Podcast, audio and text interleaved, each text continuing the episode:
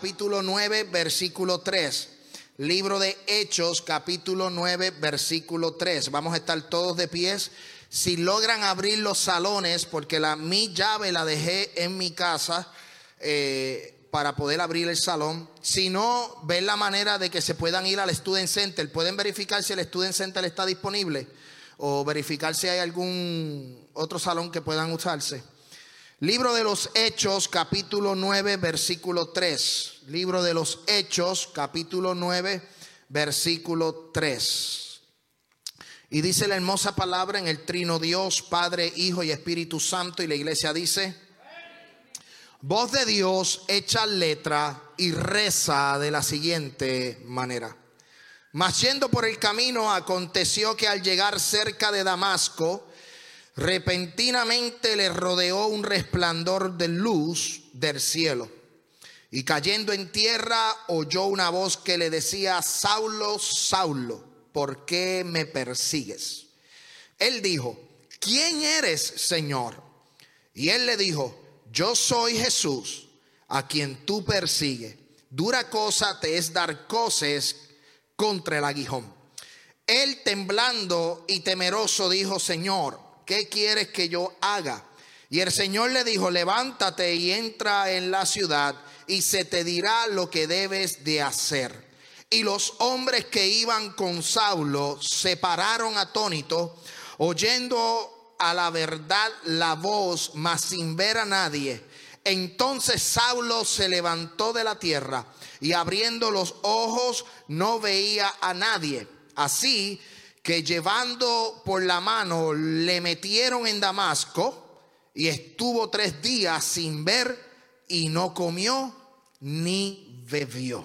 Dale la mano al que está a tu lado y dígale, no sé para dónde voy, pero confío en Dios.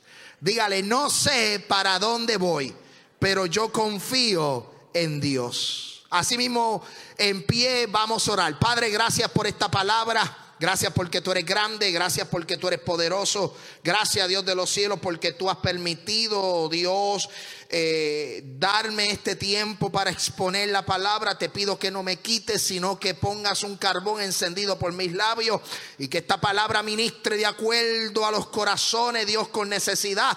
Aquello, Dios de los cielos, Padre como a los niños, como a los jóvenes, como a las damas y a los caballeros y a todos los que nos ven a través de las redes sociales, que sea de impacto, Padre, esta palabra, en el nombre de Jesús, amén, amén y amén. Puede tomar asiento en esta tarde y el tema del mensaje es, no sé para dónde voy, pero confío en el Señor. En las últimas dos semanas hemos hablado sobre las oportunidades que tenemos de construir y edificar nuestro futuro, nuestro destino, alcanzar nuestra promesa, la cual queremos ver cumplida. Este año hemos comenzado a hablar sobre construcción, sobre arquitectura, hemos hablado sobre destinos, propósitos y promesas. También incluimos ahí las veces que queremos alcanzar sueños. Si usted nos está visitando por primera vez, le invito a que vaya al canal de YouTube de la iglesia y que se conecte a las otras dos predicaciones para que entonces entrelace el mensaje de hoy con el mensaje de las últimas dos ocasiones. La semana pasada, de forma de recapitulación, hablamos un poco de la vida de Sansón cómo terminó Sansón debajo de los escombros del templo. El propósito de Sansón terminó de una manera muy distinta.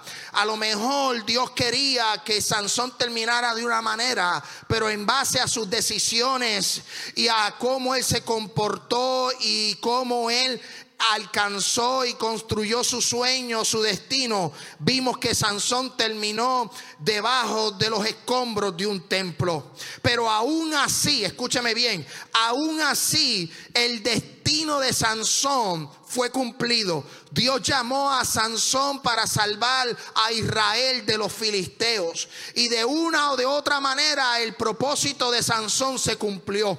Obviamente terminó de una manera que posiblemente Dios no quería que terminara así. Pero algo me llama mucho la atención, que de la manera en que terminó, sea positiva o sea negativa o en la manera en que murió, me llama mucho la atención que el libro de los Hebreos capítulo 11, versículo 32, lo deja eh, lo deja plasmado como un hombre de fe. Dice el autor de los Hebreos, y digo, ¿qué más puedo decir? Porque el tiempo me faltaría contando. Amén. Y aquí el libro, el autor de los Hebreos está hablando de gente de fe, gente que conquistaron por fe territorios, que pelearon por fe.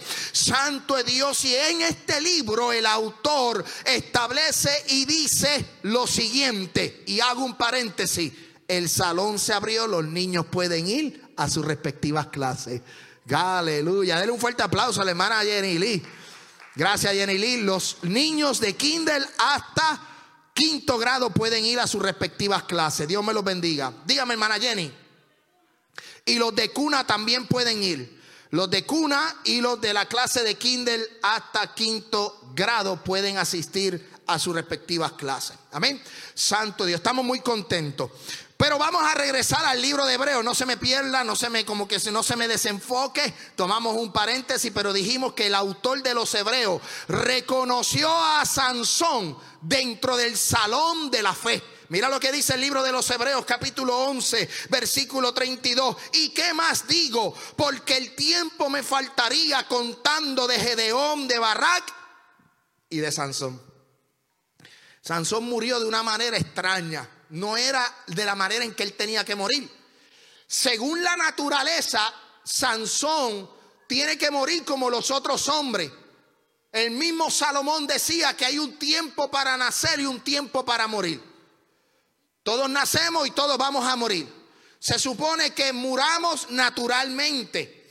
Y Sansón murió de una forma diferente, pero aún así el autor de los Hebreos lo mete y lo introduce como un hombre de fe cuando dice Sansón, Jefté de David, así como de Samuel y de los profetas, que por fe Escúcheme bien, y que por fe conquistaron que reino, hicieron justicia, alcanzaron promesa, taparon boca de leones, apagaron fuegos impetuosos, evitaron a filo de espada, sacaron fuerzas, de debilidad se hicieron fuertes en batalla y pusieron en fuga ejércitos extranjeros.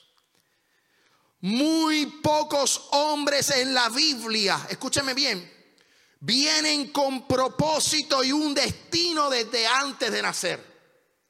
Y aquí es donde usted, no quiero que se me pierda, pero tampoco quiero contradecir lo que he predicado por las últimas dos semanas.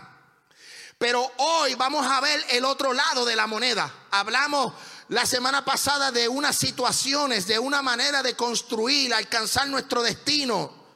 Pero hoy vamos a ver el otro lado de la moneda.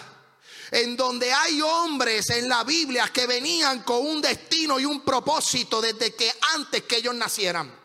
Hay gente que Dios ha escogido desde mucho antes de que, la, de que ellos nacieran. Hay gente entre medio de nosotros que han sido escogidos por Dios. Y hay otro grupo de personas que no, uno no sabe ni para dónde va. Aleluya.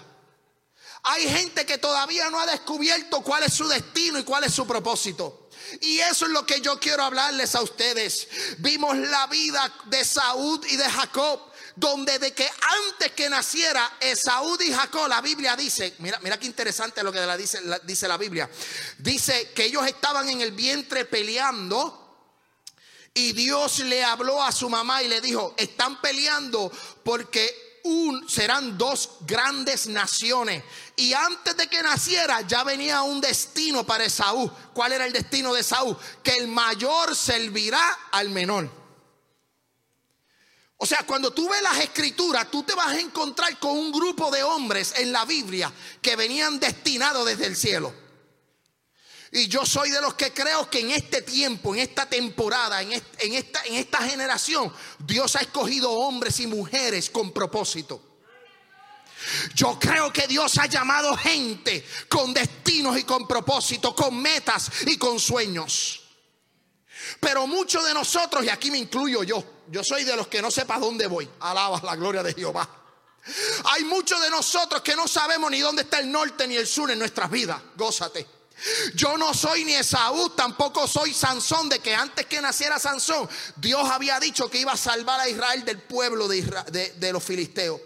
Pero tampoco yo soy Jeremías. Jeremías venía con una promesa y una palabra profética. Dice el libro de Jeremías, capítulo 1, versículo 5. No sé si lo tienen por ahí. Jeremías, capítulo 1, versículo 4. Dice, vino pues el ángel de Jehová. Diciendo, Versículo 5, antes que te formase en el vientre te conocí, antes que naciese te santifiqué y te di por profeta a las naciones. Jeremías venía con, con una palabra profética desde que antes que él hubiera nacido. Sansón vino con una palabra profética. Esaú venía y Jacob venían con una palabra profética. Juan el Bautista, escúchame bien, venía con una palabra profética. Ahí mismo en Jeremías. Dice que antes que te formase del vientre te conocí. Ya Dios tenía en su mente quién era Jeremías. O sea, son gente que vienen con un destino y un propósito. Yo considero que Gigi Ávila vino con un propósito a esta tierra. Billy Graham, Juan Carlos Arrigan. Hemos visto grandes hombres de Dios. Catherine Kuhlman, Hemos visto grandes generales de Dios que han venido con un propósito. Pero la mayoría del tiempo o el average, muchos de nosotros no sabemos ni para dónde vamos. Todo lo vamos a descubrir en el proceso, todo lo vamos a descubrir en el caminar. Juan el Bautista fue escogido, igual que Jeremías. ¿Escogido para qué? Para abrir caminos. Dice Lucas capítulo 11, versículo 10 11, capítulo 1, versículo 11. Lucas capítulo 1, versículo 11 dice, y se le apareció el ángel del Señor puesto en pie a la derecha del altar de incienso. Dice el versículo 12, y se turbó Zacarías, el padre de Juan, al verle, y le sobrecogió temor. Pero el ángel le dijo a Zacarías, no temas porque tu oración ha sido oída y tu mujer Elizabeth dará a luz un hijo y llamará su nombre Juan. Podemos ir a la luz de las escrituras y ver que Dios escogió gente con una misión en particular. El propósito de Juan el Bautista era de abrir camino al maestro. Inclusive que hasta Jesús lo reconoce como el gran profeta y que no ha habido profeta como Juan el Bautista. Un hombre poderoso, pero vino con ese propósito. Tú y yo no somos ni Jacob, ni Sansón, ni Jeremías, ni Juan el Bautista, pero yo sí te puedo decir algo, que yo tengo en mi corazón lo que dijo el profeta Isaías. Heme aquí y envíame a mí. Yo no sé para dónde yo voy, pero yo quiero hacer la voluntad de Dios. Yo quiero consagrarme, yo quiero buscar de Dios. Yo quiero, eh, yo quiero encontrar mi propósito. Yo quiero que Dios se revele a mi vida. Yo quiero que Dios me utilice, pero yo tengo que darle la oportunidad a Dios que dirija vida. Si tú no le das la oportunidad a Dios que dirija tu vida, no vas a encontrar tu destino. El profeta decía, mira lo que dijo el profeta, después oí la voz del Señor que decía, ¿a quién enviaré y quién irá por nosotros? Entonces respondí, heme aquí. Muchas veces nosotros no sabemos Hoy yo sé que estoy aquí, pero mañana no lo sabemos. Y muchos de nosotros, ustedes piensan que vienen por una temporada, una transición. No, hermano. Ustedes déjese guiar por el Señor. Este es el otro lado de la moneda, en donde tenemos que tenemos un fundamento, sabemos que Cristo es el fundamento, necesitamos construir sabia, eh, saludablemente, tenemos que construir nuestra vida eficazmente, pero sabes que muchas veces nosotros no sabe, no sabemos lo que vamos a alcanzar. Y aquí es donde le tenemos que dejar saber al Señor que estamos disponibles. Moisés encontró su propósito fuera de Egipto. Mientras él seguía en Egipto, él seguía esclavizado en Egipto. Pero tuvo que salir de Egipto para encontrarse con Dios. Y ahí encontró su propósito. Muchos de nosotros vamos a encontrar nuestro propósito cuando salgamos de la zona de conformidad. Aleluya. Cuando tú te sales de la zona de conformidad, de lo que está bien, ah, yo estoy bien, yo trabajo, tengo mi salario, tengo mi casita, estoy de lo más bien, vengo a la iglesia y me siento en un banco y ya está, y me gozo ahí. Eso está bien, no hay problema con eso.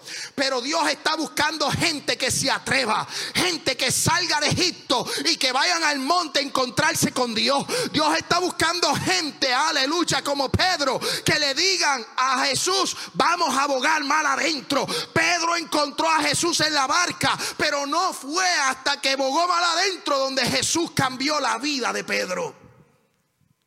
¿O usted no conoce la historia? que dice que Jesús se llegó al lago de Genezaret.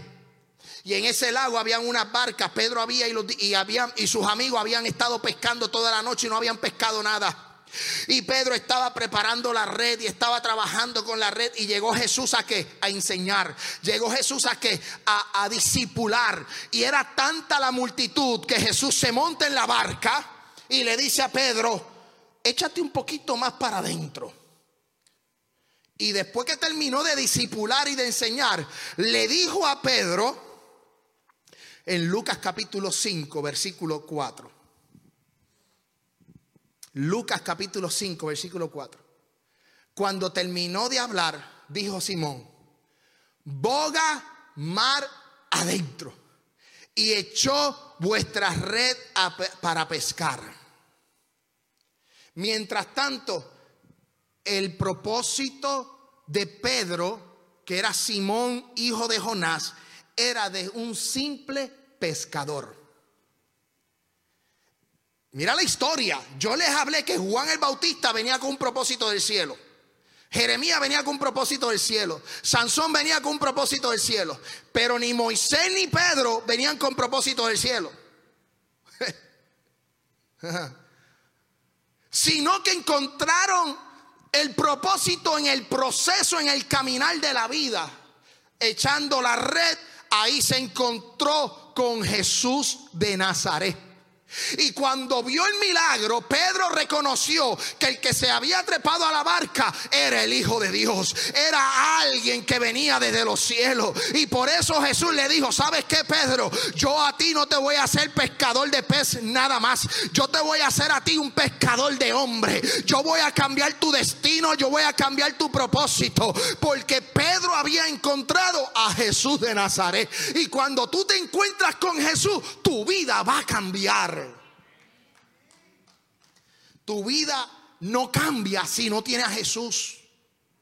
Tus prioridades no van a cambiar si no tienes a Jesús.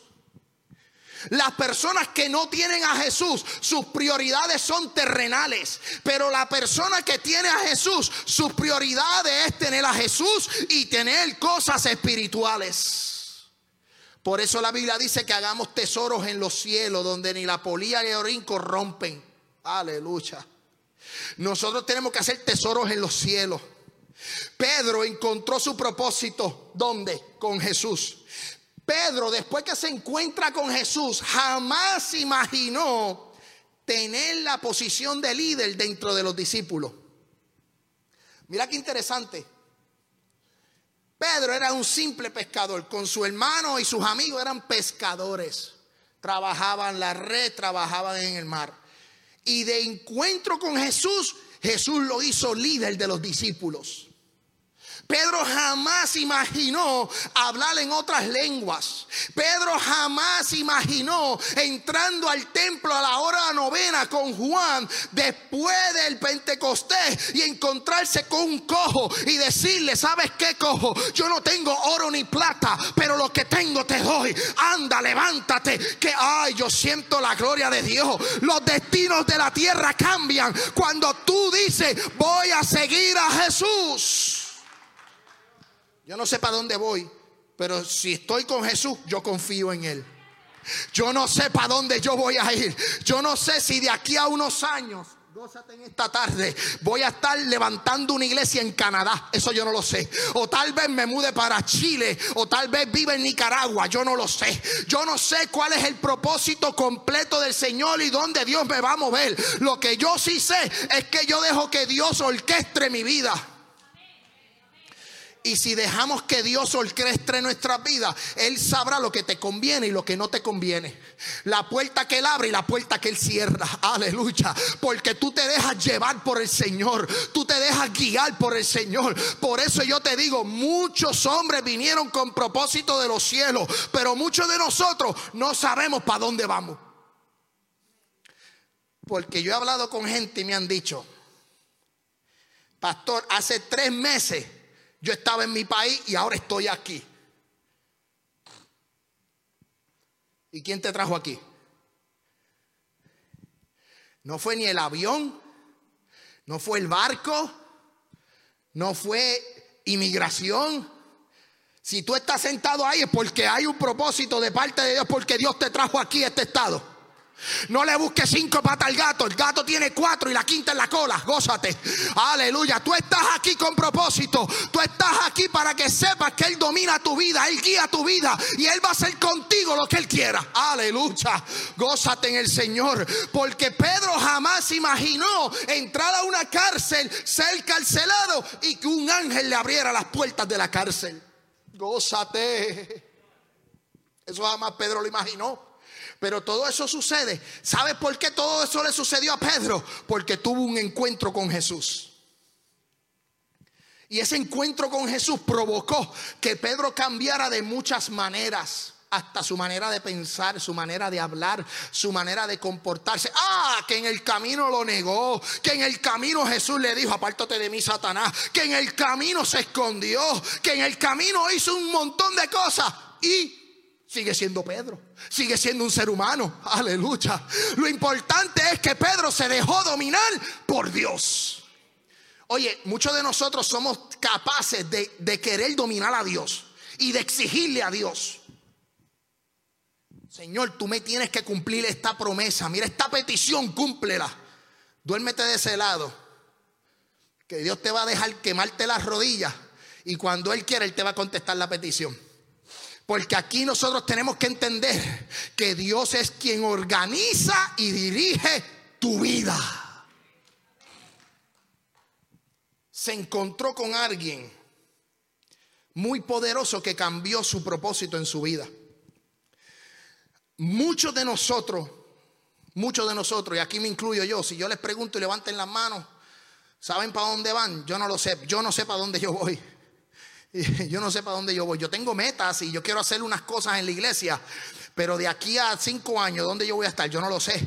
Yo lo que sí sé es que yo me voy a abandonar en las manos de Dios. Yo me voy a entregar a Dios por completo y Dios va a dirigir mi vida y Dios va a hacer conmigo lo que Él quiera. Por eso muchas veces a lo mejor nos botan de los trabajos, a lo mejor se cierran las puertas y uno peleando con Dios. No pelee con Dios que algo mejor Dios tiene para usted. Si algo pasó en tu vida, no te preocupes, deja que Dios sobre, deja que Dios trabaje a tu favor. ¿Qué voy a hacer? Me botaron del trabajo. No te preocupes que yo conozco al dueño del oro y de la plata. Algo Dios hará para suplir a tu vida. Algo Dios va a hacer. Pero eso es simplemente para los que se dejan llevar de Él. No peleemos más con el Señor.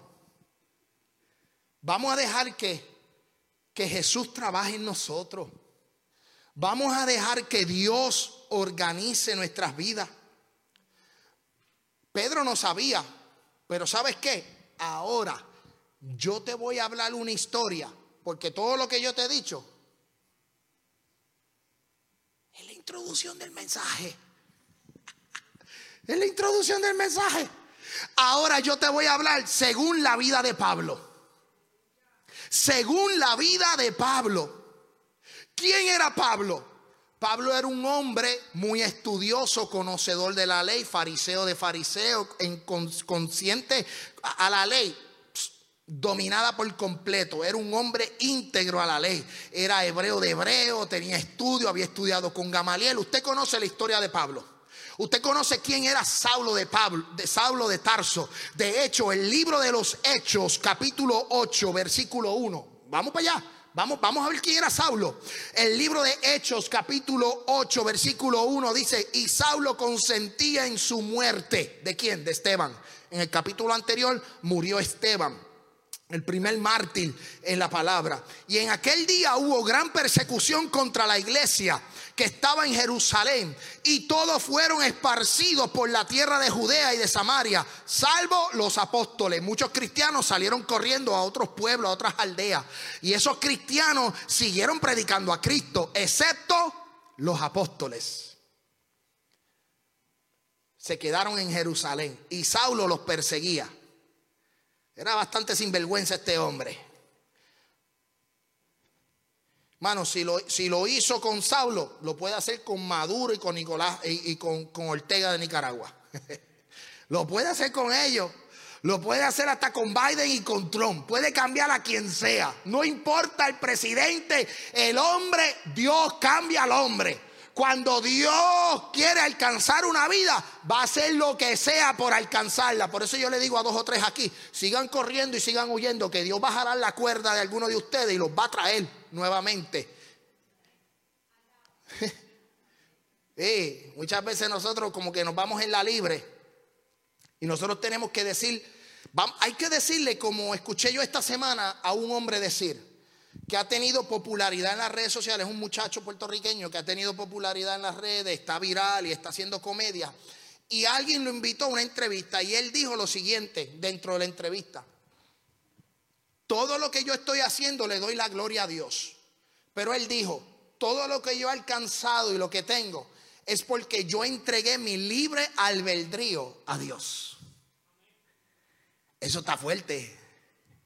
Eso está fuerte, son palabras mayores. Cuando tú entregas tu libre albedrío a Dios y estás diciendo, Dios, aquí estoy. Sacúdeme, muéveme, haz lo que tú quieras. Tienes que estar dispuesto a pagar el precio. Pero ¿sabes qué? Vendrán recompensas bonitas. Vendrán recompensas bonitas. Y Saulo era difícil. Saulo estaba consintiendo en muerte. Saulo estaba persiguiendo la iglesia y los apóstoles se escondieron. Pero mira lo que dice el libro de Hechos capítulo 9, que Saulo respirando aún amenazas y muerte contra los discípulos, ¿de quién? Del Señor, vino al sumo sacerdote y le pidió cartas para la sinagoga de Damasco a fin de que si hallase algunos hombres o mujeres de este camino, los trajese presos a Jerusalén. Pedro, este, perdonen, Pablo no estaba discriminando a nadie. Aquí, aquí no se discriminaba. Mujer o hombre, preso. Pidió cartas, quería perseguir a la iglesia, quería perseguir a los que creían en Jesús. Esa era la vida de Saulo de Tarso. Pero mira lo que dice el versículo 3. Mas yendo mas yendo por el camino, aconteció que al llegar cerca de Damasco, repentinamente le rodeó un resplandor de luz. ¿De dónde? Del cielo. Esto está poderoso. Les voy a entregar una, una, iluminación que Dios me dio con esto. Mientras yo estudiaba esto, Dios me entregó una iluminación. Prepárense para lo que viene. Mire qué bonito. Y cayendo en tierra, no cayó, obviamente, no cayó ni del camello ni del caballo, no sabemos. Dice cayendo en tierra oyó una voz que le decía, Saulo, Saulo, ¿por qué me persigues? Y él le dijo, ¿quién eres, Señor? Y él le dijo, yo soy Jesús a quien tú persigues, duras cosas te es dar cosas contra el aguijón. Ahí Saulo encuentra a quién? A Jesús. Saulo se le apareció Jesús. No se le apareció un ángel, no se le apareció Gabriel, ni el arcángel Miguel. No, se le apareció Jesús. Jesús descendió del cielo, descendió del cielo para hablar con Saulo de Tarso. Eso te quiere decir a ti que Jesús puede descender en cualquier momento y aparecerte en tu habitación y hablar contigo. La gente está esperando que Jesús venga en la segunda venida. No, Él va a venir en la segunda venida. A Jesús no lo aguanta nadie. Y si Jesús quiere llegar aquí ahora y presentarse y hablarles a nosotros y cerrar la puerta de la iglesia, lo puede hacer en cualquier momento. Jesús, el Hijo de Dios, se le apareció a quién? A Saulo. Y solamente le dijo, yo soy a quien tú persigues. Está difícil lo que estás haciendo. Dura cosas, cosas es dar cosas contra el aguijón. Es difícil lo que tú estás haciendo. Pero Jesús no le dijo nada más. Yo creo que usted me siga con la historia. Jesús no le dijo nada más. Mira lo que termina la conversación de Jesús diciendo, dura cosa es dar cosas contra el aguijón. Es lo único que le dice Jesús. Y él, versículo 6, se levantó temblando, temeroso. Dijo, Señor, ¿qué quieres que yo haga? Y vuelve Jesús y le dice, levántate y entra en la ciudad y se te dirá lo que debes de hacer. Levántate y entra a la ciudad. Jesús no le volvió a decir más nada ni volvió a aparecérsele. Mira qué interesante. Jesús no se volvió a aparecer ni le dijo más nada. El Señor se le reveló a Saulo. Jesús lo único que le dijo fue a quien perseguía, pero nunca le reveló su destino y su propósito. La revelación del propósito de Saulo fue dada a Ananías, un hombre que sería el mentor y ayudador de Saulo. Jesús no le dijo, tú, tú te vas a convertir ahora a mí y tú vas a hacer uno, dos, tres, cuatro y cinco. ¿Ok? No, Jesús no le dijo eso. Jesús le dijo, levántate y ve a casa de quién. Entra a la ciudad. Jesús no le volvió a decir nada más. La revelación fue para un encuentro con Saulo. O sea, Saulo tiene un encuentro con Jesús. Y ahí se acabó el encuentro. No hay nada más. Sino que llevaron a Saulo a casa de quién? De Ananías. Pero Ananías recibe una revelación. Santo de Dios. Ananías recibe una revelación. En ocasiones, yo quiero que usted se lleve esto a su corazón en el día de hoy. En ocasiones tendremos gente a nuestro lado que nos ayudarán a encontrar nuestro propósito. Hay gente que está a tu lado que no sirve ni para pun ni para banca. Eso significa que es un cero a la izquierda. Pero hay gente que Dios pone a tu lado para impulsarte a tu propósito. Gente que te va a ayudar a levantarte. Gente que va a ser de bien. Gente que puede ser una persona que te ayude a crecer espiritualmente. Y aquí eso fue lo que hizo Jesús. Jesús se le reveló a Saulo, pero le dio la responsabilidad a Ananías de mentorear y de enseñar a quién? A Saulo. Aleluya. Por eso yo te digo en esta tarde que hay gente o tú vas a ser gente que se le pondrá a otra gente para que lleven a su destino y su propósito. Y tú tienes que ser un instrumento de bendición a otro para que alcance la bendición. Aleluya. Por eso Jesús, ah, yo siento la gloria de Dios. Por eso la Biblia dice que hay que dar de gracia lo que por gracia hemos recibido.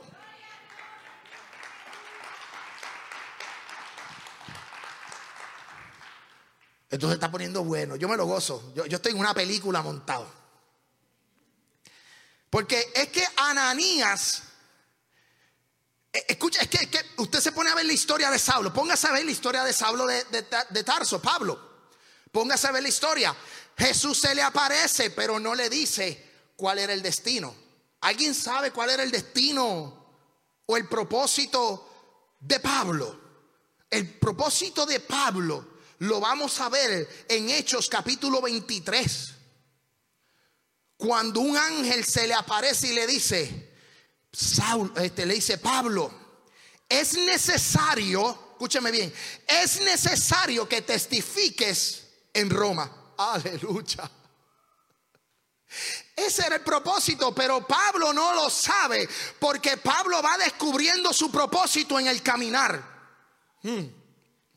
Pablo va conociendo su, destino en el proceso.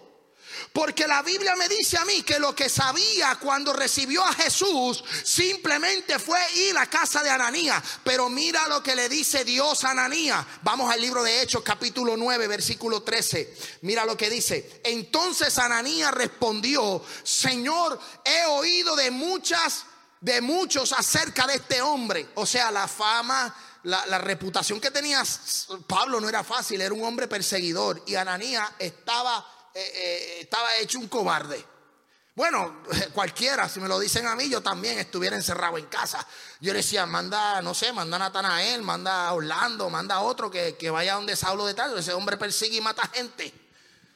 Sí, porque somos así. Dentro de nosotros hay un grado de miedo, de, ser cobarde.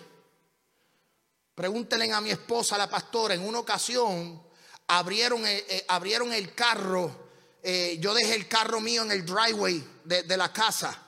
Y eran las 3 de la mañana y alguien a las 3 de la mañana fue y abrió el carro y la pastora me levanta, mira, están abriendo el carro. Y tú crees, tú crees yo, tú crees que yo salí.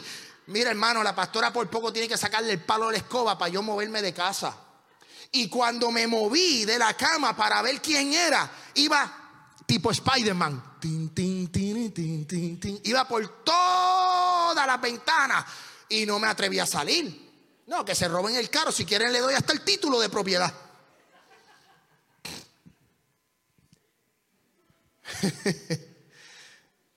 Cuando único yo soy valiente, Moisés, cuando único yo soy valiente es cuando el Espíritu está encima de mí. que voy a, eh, eh, en una ocasión recuerdo que fui a uno de los barrios más calientes, más peligrosos de Guatemala.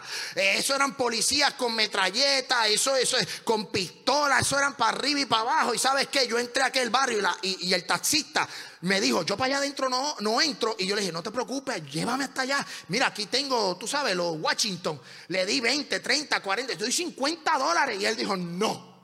Y yo dije, diacha, así de malo es ese barrio en Guatemala. Y yo entré para adentro, valiente en el espíritu. Aleluya. Salí del barrio, hermano. Usted no sabe lo que pasó. Asustado, asustado, asustado. Soy un hombre cobarde. Yo me asusto. Pero Ananías parece que, estaba asustado también. Y Ananías dice, eh, han dicho un montón de cosas de ese hombre que le ha hecho a los cristianos, a los santos en Jerusalén.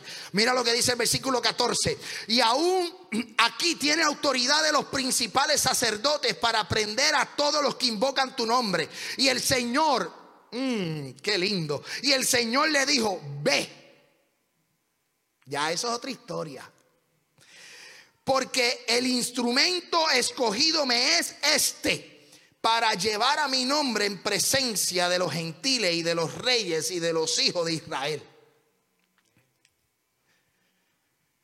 Ya Dios tenía el propósito marcado para Saulo de Tarso, pero no se lo dijo.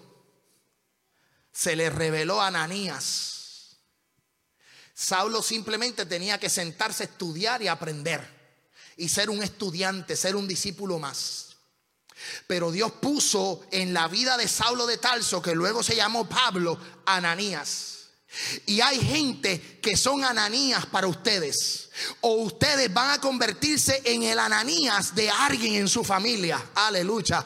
Para que esas personas en su familia, o tu esposa, tu esposo, tu hijo, o el compañero de trabajo, alcance el propósito de Dios que Dios tiene para con ellos. No rechace al que se te pegue a tu lado, porque tú puedes ser el ananías para que otro alcance misericordia de Dios.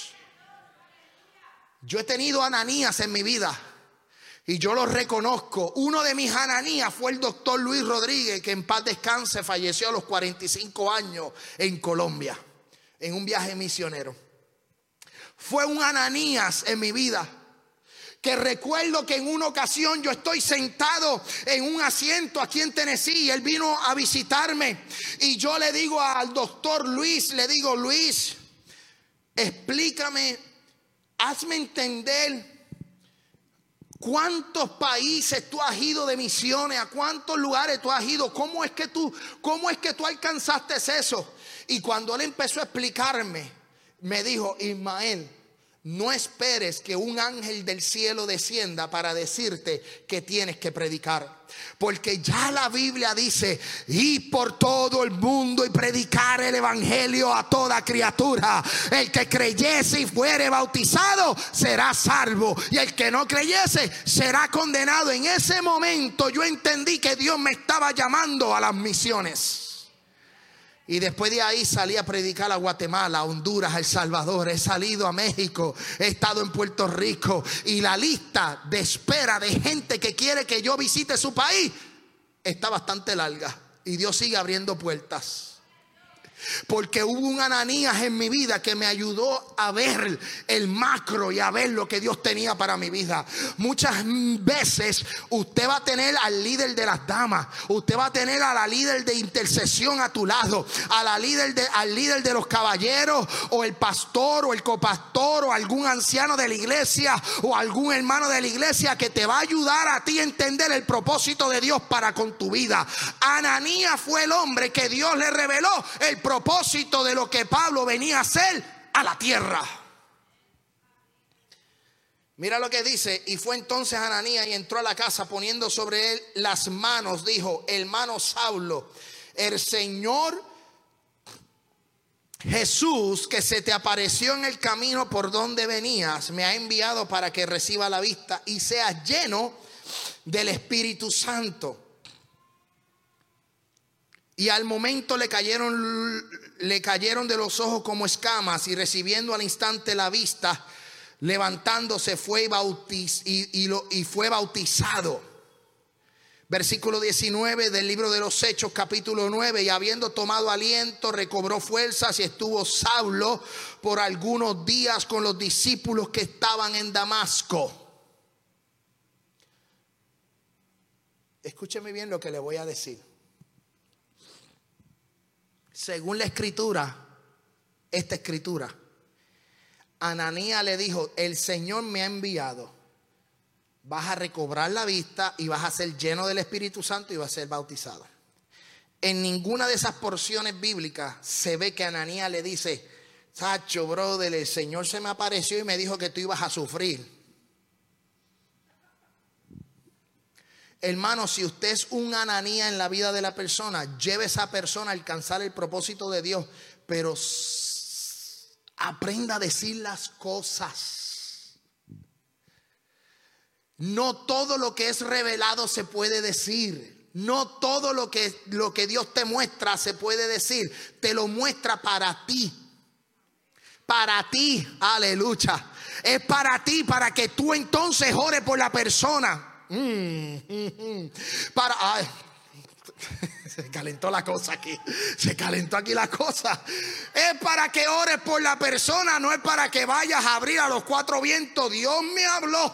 Tacho, Jimmy, tú estás encandelado, lo que tú va a pasar. No, hermano, no. Usted lo que tiene que hacer es orar por la persona y decir, Señor, que Jimmy encuentre el propósito. Señor, bendice a Jimmy, dale fuerza para lo que viene, para su vida. Pero no todo se puede decir.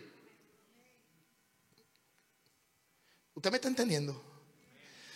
Porque Ananías no le dijo a Pablo, que iba a padecer. Escuche bien por el momento. La mayoría de las veces Nuestros propósitos y nuestros destinos son revelados en el proceso del caminar. Llévese esto para su casa. En muchas ocasiones son revelados por un padre espiritual a tu lado, por un pastor, por un evangelista, tal vez por un apóstol. Como dije anteriormente, posiblemente se te revele o, te, o, el, el líder, la líder de la dama puede llevar a una dama a alcanzar su propósito.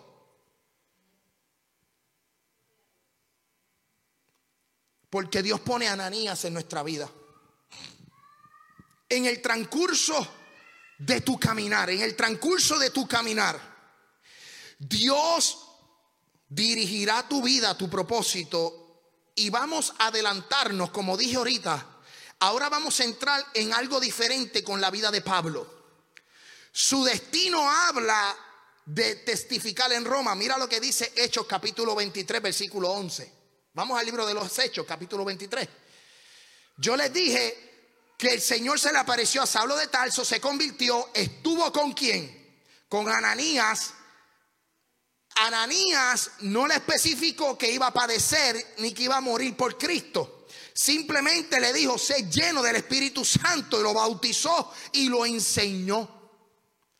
Pero mira lo que dice la Biblia en el libro de Hechos capítulo 23 versículo 11. A la noche siguiente se le presentó el Señor y le dijo, ten ánimo Pablo, pues como has testificado de mí en Jerusalén, así es necesario que testifique también en Roma. Pablo está preso. Y ustedes saben que más adelante vamos a ver un naufragio. Vamos a ver que lo montan en una barca para llevarlo a Roma porque él pidió ir a Roma a testificar. Y cuando en ese naufragio el Señor vuelve y se le aparece y le dice, vas a padecer por estas situaciones, pero no temas, que ninguno va a padecer, ninguno va a morir. Y Pablo en la barca le está diciendo a la tribulación, no se preocupen, vamos a pasar por el naufragio. Dice que vino el naufragio, llegó a la isla de Malta, una culebra lo picó, dentro del fuego sacudió la víbora y siguió caminando. Pero el propósito y el destino de Pablo no era morir en Marta, en Malta, era ir ante el César a testificar. Mira que a Pablo le vinieron problemas. Pablo lo picó una serpiente, a Pablo lo azotaron, Pablo estuvo encarcelado. ¿Qué Pablo no le hicieron? Pero todo eso, eso fue en el transcurso de su caminar. Eso fue en el transcurso de su vida como cristiano. Recibe al Señor y luego que recibe al Señor, estoy hablando de atrás para adelante. O sea, ya conocemos que el destino de Pablo era que testificarle al César. Pero ahora vamos al principio de la historia. Saulo, Saulo estuvo con Ananías y Ananías lo enseñó y Ananías fue con los discípulos y lo instruyó. Por eso Gálatas capítulo 1 dice, después pasado tres años, subí a Jerusalén. Él estuvo tres años aprendiendo, discipulándose, estudiando, escudriñando las escrituras, aprendiendo, conociendo del que se le apareció. Hermano, es importante que nosotros nos sentamos a aprender. Y Pablo estuvo tres años. Después de esos tres años, él subió a Jerusalén. Por eso el libro de los Hechos, capítulo 9, versículo 26, para que usted me siga con la historia, dice, cuando llegó a Jerusalén, trató de juntarse con los discípulos, pero todos le tenían miedo. No sé si era porque era feo o porque mataba gente. Sí, porque mira que le tenían miedo. No creyendo fue, fuese, a fuese discípulos, entonces Bernabé, siempre hay uno que va a ver algo positivo en ti. Siempre va a haber alguien que te va a levantar y te va a llevar de la mano. Tomándolo, lo trajo a los apóstoles y le contó cómo Saulo había visto en el camino al Señor, el cual había hablado y cómo en Damasco había hablado valerosamente en el nombre de Jesús. A todas estas, en el principio Pablo no sabía nada, él no sabía para dónde iba. Y yo no sé cuántos de aquí saben para dónde van. Muchas veces no sabemos para ningún lado. No tenemos idea, pero en el camino lo vas a encontrar. Por eso, y ya para terminar la historia, el libro de los Hechos, capítulo 13, Versículo 1 habla de algo muy importante.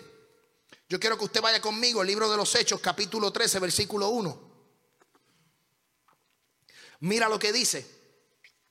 Había entonces en la iglesia que estaba en Antioquia, Antioquía, eso suena a Colombia, profetas y maestros, así, así, un pueblo en Colombia, sí, pues eso suena a Colombia. Eh, la iglesia estaba en Colombia. La iglesia estaba en Colombia. Eh, dice que había eh, profetas y maestros, o sea que habían allí en la iglesia maestros profetas.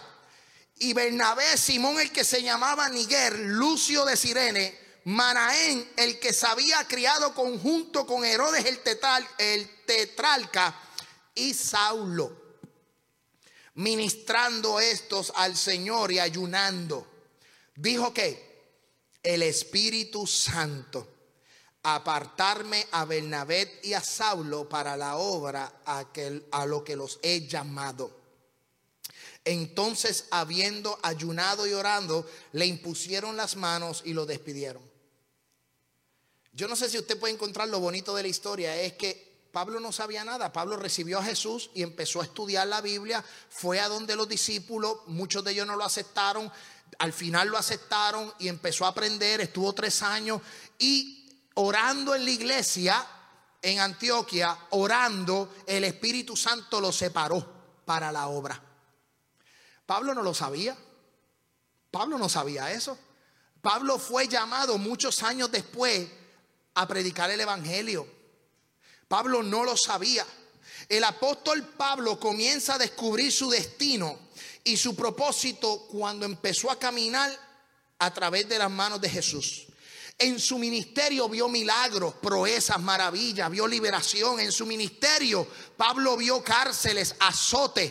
Pero como le dijo a la iglesia que está a la iglesia de los romanos, porque todos los que son guiados por el Espíritu de Dios son hijos de Dios, pues no habéis recibido el espíritu de esclavitud para estar otra vez en temor, sino que habéis recibido el espíritu de adopción por el cual clamamos Abba Padre. Pablo empezó a entender lo que le dijo a los romanos y sabemos que los que aman a Dios, todas las cosas les ayudan a bien.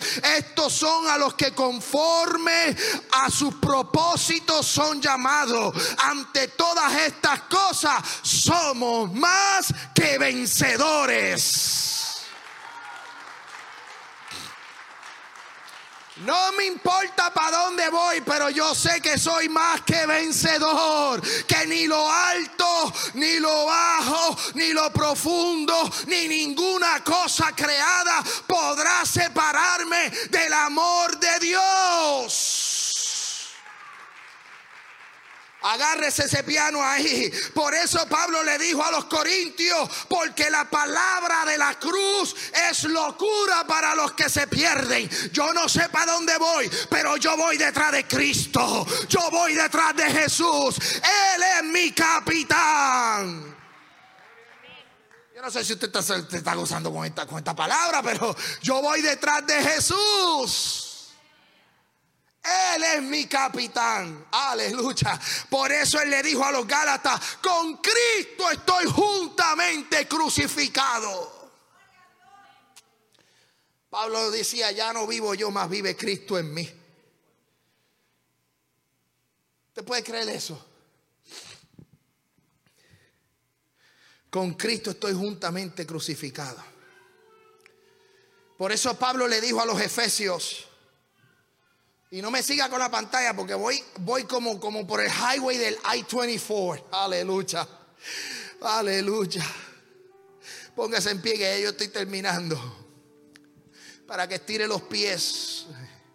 Pablo le dijo a los efesios, por lo demás, hermanos, fortaleceos en el Señor en el poder de su fuerza, vestido de toda armadura.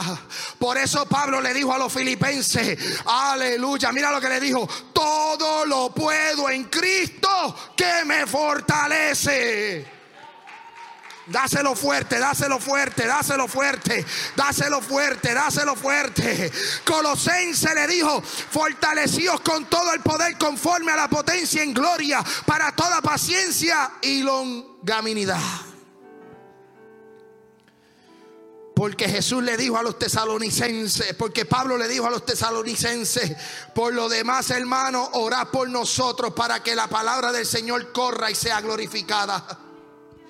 Yo no sé si yo voy a estar en Florida el año que viene o voy a estar en Montana, en Nebraska. Yo no sé a dónde voy o cómo lo voy a hacer y si empecé en un trabajo nuevo, si ese va a ser el trabajo de mi retiro. Lo que yo sí sé es que yo no voy a claudicar y voy a seguir detrás de Jesús. Jesús va a cerrar la puerta y va a abrir puertas a mi favor. Si lo hizo con la mujer del flujo de sangre, si lo hizo con la multiplicación de los panes y los peces, lo va a hacer conmigo.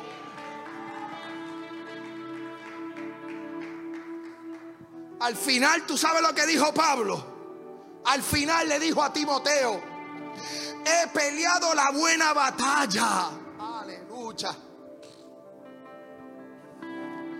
He acabado la carrera, he guardado la fe y por lo demás me está guardada la corona de justicia.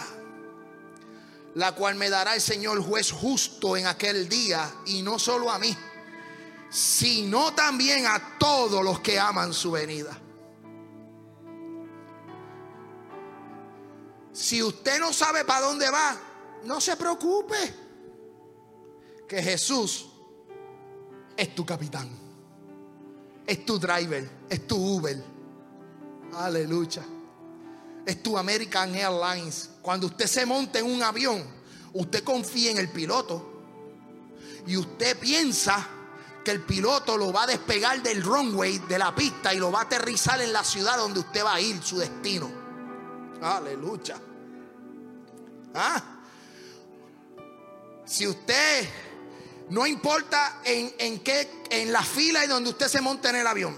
Si usted va en coach, o sea, como le digo yo, en la clase económica, usted va al mismo destino al que se siente en primera clase. Lo único que cambia es la comodidad.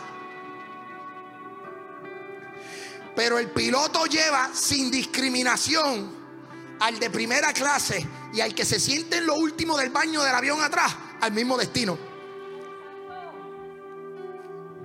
Y muchos de nosotros tenemos propósito y lo conocemos porque desde antes ya Dios había hablado a algunos de nosotros. Pero a los que Dios no le ha hablado, en el caminar lo vas a encontrar.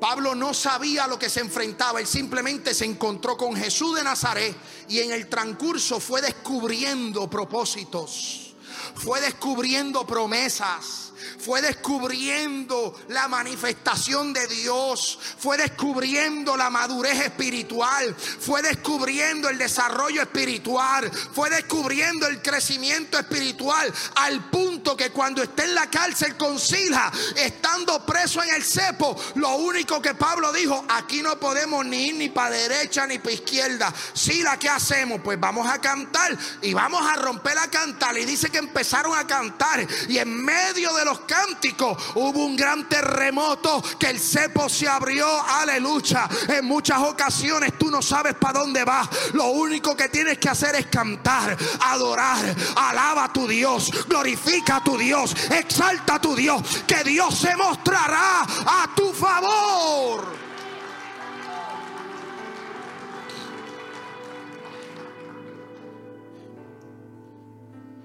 Por eso Pablo le dice a Tito,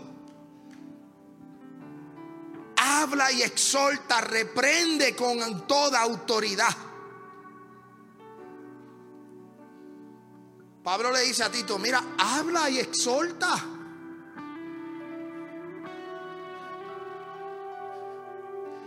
Yo no sé si tú estás claro a dónde tú quieres ir, porque en las últimas dos semanas nosotros hablamos de que tenemos un fundamento que es Cristo Jesús y que tenemos que construir firme, saludable, eficaz, hacia arriba fuerte, fuerte, columnas fuertes. Yo no sé leer un plano, pero la hermana Diana que trabaja en construcción lee planos, los blueprints para la edificación de un edificio y sabe dónde están las conexiones eléctricas. Yo no sé hacer eso. Pero ella sí. ¿Me entiendes? Pues sabes qué? Hay unos que saben y otros que no saben.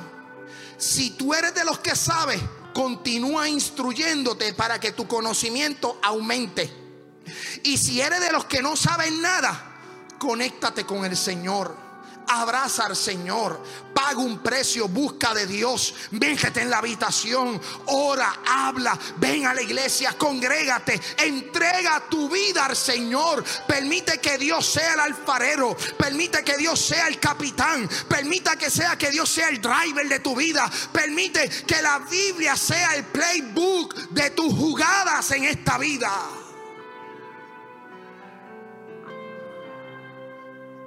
En muchas ocasiones yo no sé nada. En otras ocasiones tengo un poco de conocimiento. Si usted no sabe para dónde va, en este 2024, si usted no sabe para dónde va en este 2024, yo les pido que el que sabe y el que no sabe, que incline su rostro. Vamos a orar.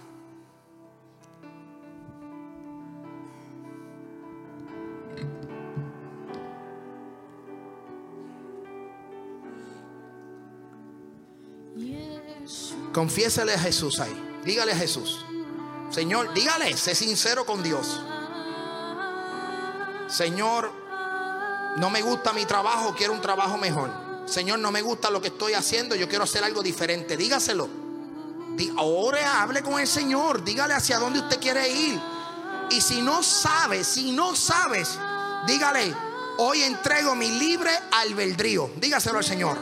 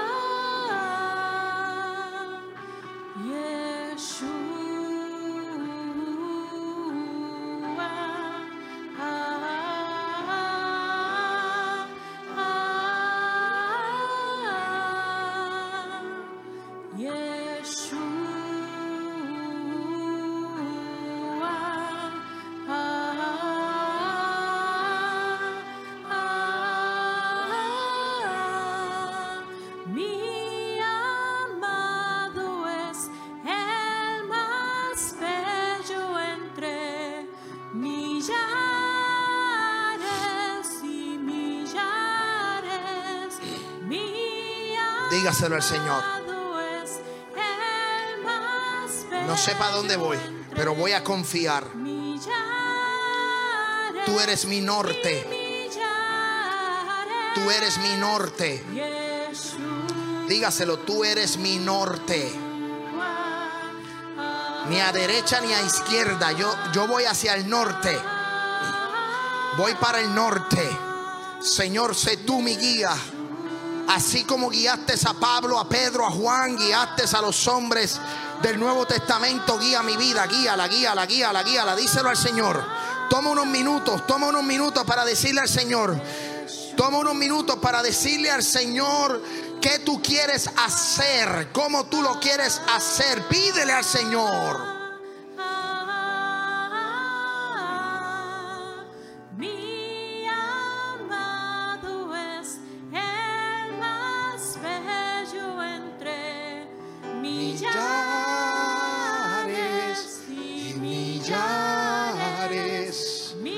Gracias a Dios.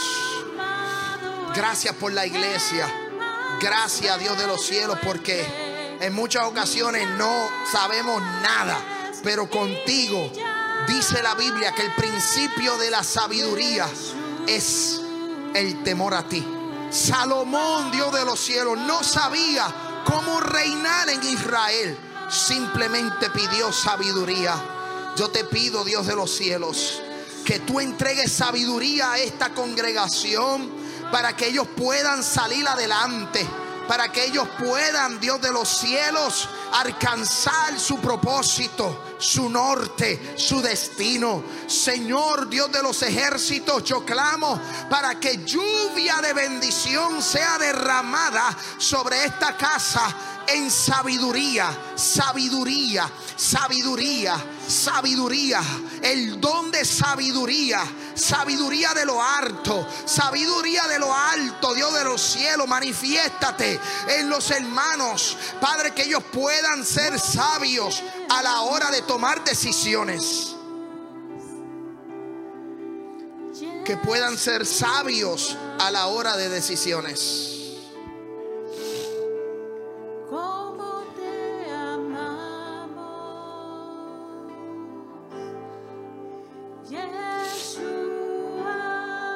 Gracias Señor.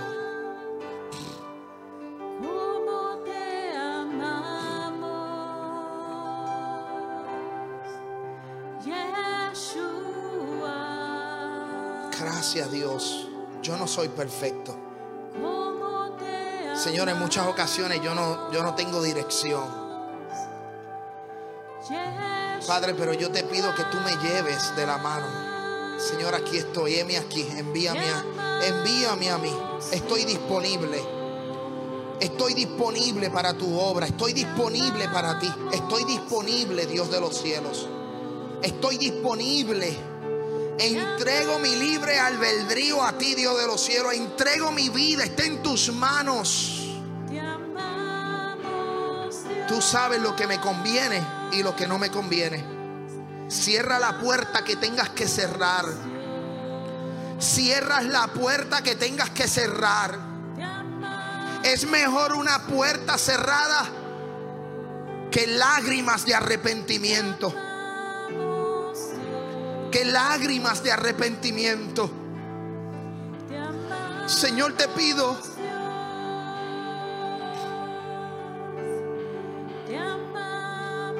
amanse que requeta tawamana amanse que ama y amanse que requeta tawamana amanse que ama y amanse requeta tawamana amanse que ama tawamana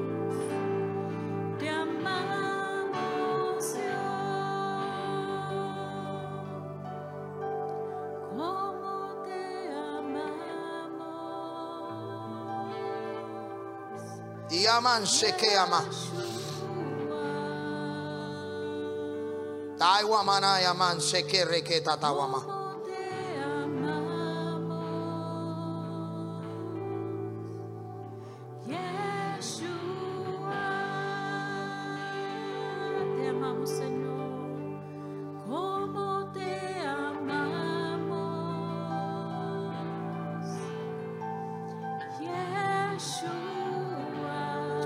Gracias a Dios.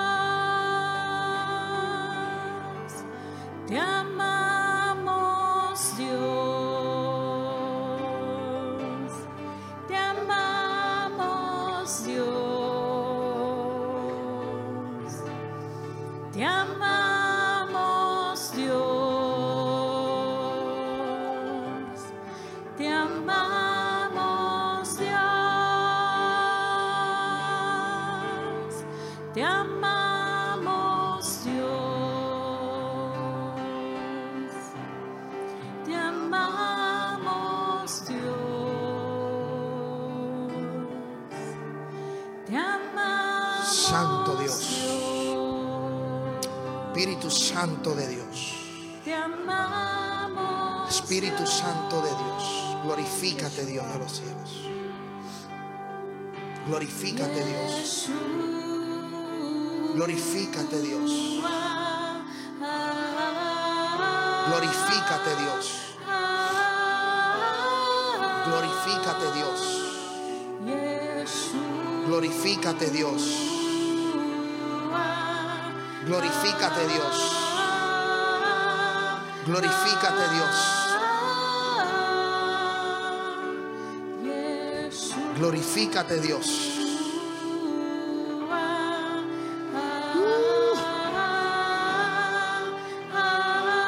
Aleluya. Mi amado es el más bello entre millares. Aleluya. Hay una presencia linda. Hay presencia linda. Hay presencia linda.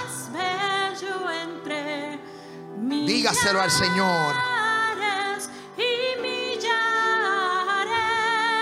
Dios va a tener el control de esta iglesia.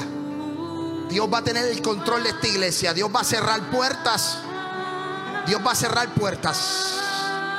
Dios va a cerrar puertas en familias en esta casa.